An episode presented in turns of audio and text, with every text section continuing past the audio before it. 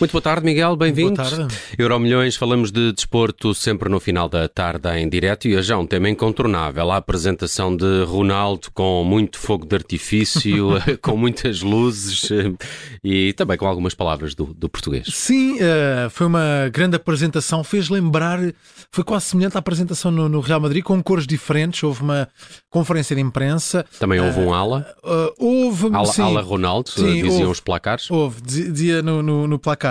Um, mas houve de facto uma conferência de imprensa com o treinador, Rudi Garcia, também com o presidente do Al Nasser. Um, foi uma rápida, não foi bem uma conferência de imprensa, havia uma apresentadora que fazia perguntas, não foram os jornalistas que estavam presentes a fazer as perguntas, foi uma apresentadora a fazer uh, três, quatro perguntas a cada um deles. Depois, uh, Cristiano Ronaldo seguiu para o balneário, uh, equipou-se uh, já no balneário do Al Nasser, cumprimentou os colegas, houve palavra do presidente novamente dentro do balneário. Cristiano Ronaldo também falou aos colegas. Há um momento até que ele diz: Vou tentar despachar a apresentação lá fora para poder voltar aqui para, para junto de vocês e para podermos.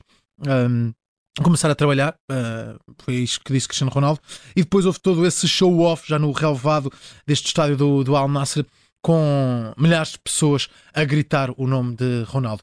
Mas vamos aqui recuar à conferência de imprensa e ao que disse Cristiano Ronaldo e às razões que o levaram a tomar esta decisão. Well, so far feeling very good. I'm so proud até agora sinto-me muito bem. Estou muito orgulhoso por ter tomado esta grande decisão na minha vida e no futebol. Como mencionou antes, na Europa o meu trabalho está feito. Eu ganhei tudo, joguei nos clubes mais importantes. Agora para mim este é um novo desafio na Ásia. Estou grato ao Al Nassr por me ter dado esta oportunidade para mostrar e desenvolver o futebol para as novas gerações e para as gerações das mulheres. For the generation, the young generation, the women's generation as well.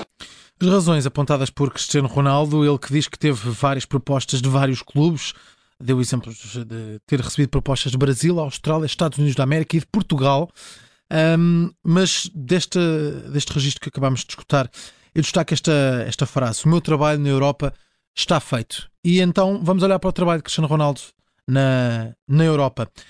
Temos, uh, desde que começou a carreira no Sporting, com a passagem pelo Manchester United, Real Madrid, Juventus e novamente Manchester United. Temos 949 jogos de Cristiano Ronaldo. Estamos a falar de jogos oficiais. Temos 701 golos, 223 assistências. Estes são os números de Cristiano Ronaldo. Com uh, a era dourada a ser marcada, claro, no Real Madrid, onde tem números completamente astronómicos.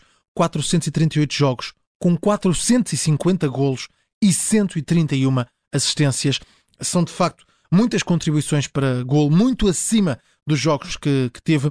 E aqui sim, é nesta temporada, nestas temporadas, nestes anos dourados no Real Madrid, onde conquistou também quatro Ligas dos Campeões com um, o Real Madrid.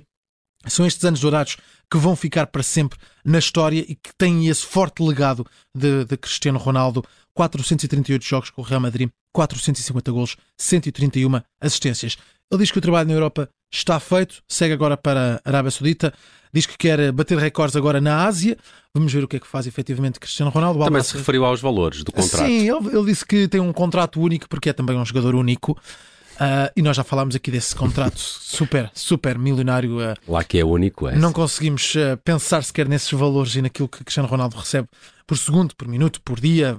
bem, é, é absurdo. Agora, diz que o trabalho na Europa está feito, muito bem, 949 jogos, 701 golos. Este é o trabalho de Ronaldo na Europa. A isto acrescem ainda os números pela seleção, 196 jogos. E os títulos. Eh, claro, os títulos muitos que títulos, foi ganhando. Uh, vamos ao, ao, futuro. Quem é afinal esse jovem norueguês de nome impronunciável que o Benfica persegue? Uh, Sheldrup? Sheldrup é o nome de, do jovem norueguês que o Benfica persegue. Eu recordo que Freddy Korsnes é também norueguês, já está no, no plantel do, do Benfica. Também fizemos, tivemos alguma confusão com o nome de, de Frederick quando chegou ao Benfica. Uh, agora temos Andreas Andreas Sheldrup é um jovem de 18 anos e que está a ser apontado ao Benfica. Ele é extremo, joga no Nordsjælland. Uh, nesta temporada leva na Liga Dinamarquesa 17 jogos e 10 golos marcados e é um extremo que é essencialmente a posição que tem sido mais apontada como um, necessária para o Benfica, para, para reforçar.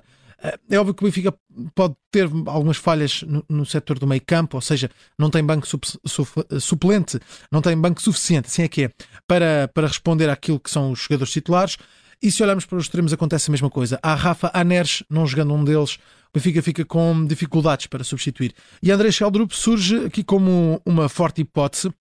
O Benfica está a jogar, está a negociar este jogador norueguês, uh, que tem dado bons indicadores, é uma das promessas a nível uh, europeu. E é por este jogador que o Benfica Pode está, chegar em, está agora neste mercado de inverno? É uma das hipóteses, sim. Já, um, estão a apontar 10 milhões para, para este negócio.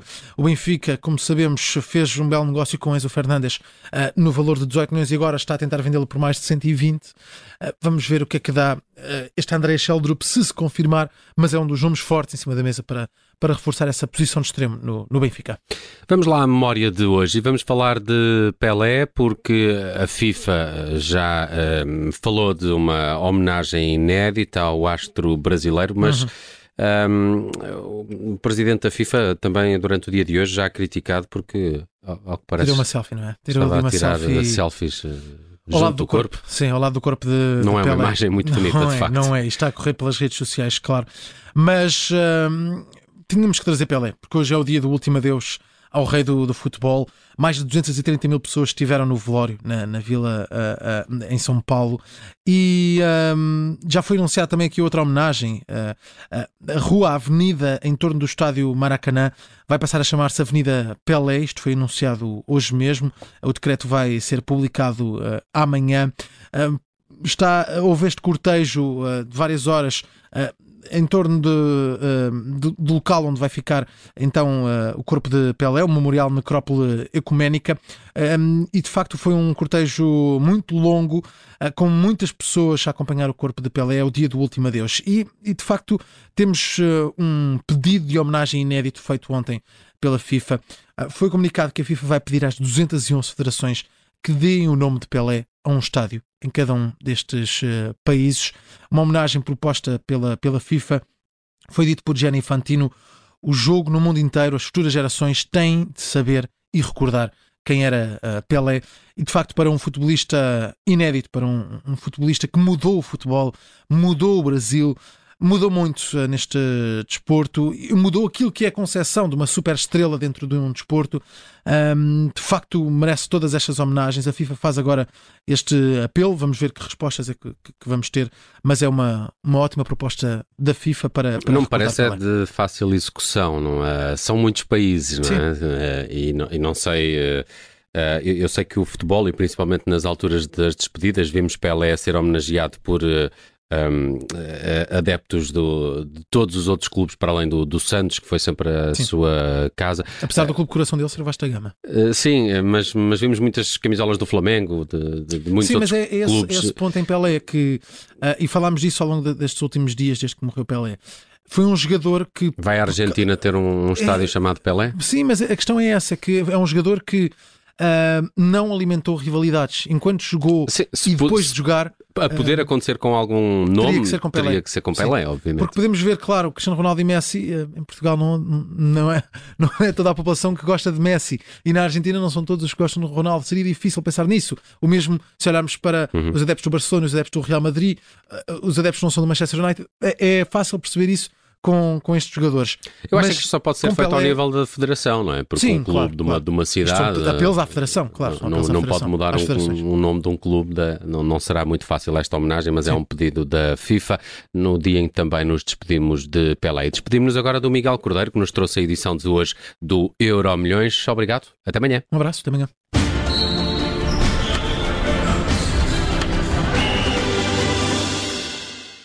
Rádio